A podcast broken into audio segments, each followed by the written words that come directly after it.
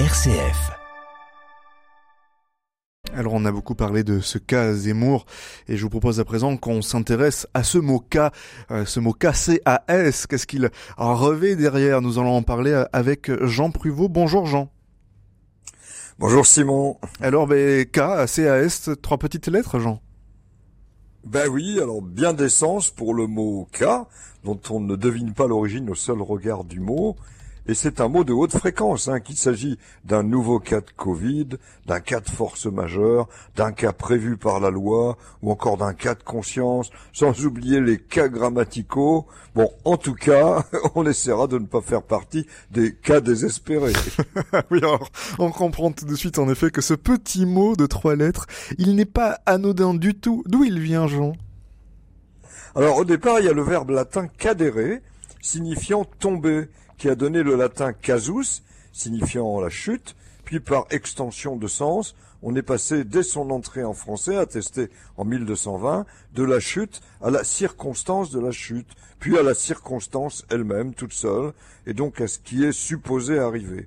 Quand le mot entre dans nos dictionnaires, il est ainsi défini par l'Académie française en 1694 en tant que accident, aventure, et on donne la formule cas d'aventure, en précisant que le mot cas signifie aussi rencontre, disposition, avec cet usage mentionné, un cas bien extraordinaire. Alors de cette époque date aussi l'expression mentionnée euh, dans nos dictionnaires, ce n'est pas grand cas, pour dire euh, ce n'est pas grand chose. Autre sens évoqué, préfigurant le cas judiciaire, avec cette explication fournie en 1694. On dit d'un homme que son cas va mal pour dire qu'il est en danger pour quelque crime ou qu'il a quelque mauvaise affaire. Ben, on disait d'ailleurs autrefois que quelque chose était un grand cas pour dire que c'était considérable. Alors bien sûr, on a ajouté au mot cas toutes sortes d'épithètes, hein, un cas général, un cas particulier, le fameux cas de conscience. On atteste d'ailleurs de cette formule en 1606 en tant que difficulté rencontrée par rapport à ce que la morale ou, la religion euh, commande à la conscience. Il existe aussi ce que l'on appelle les cas réservés, qui désignent des péchés graves dont l'absolution requiert l'intervention du souverain pontife, d'un évêque ou d'un prêtre délégué.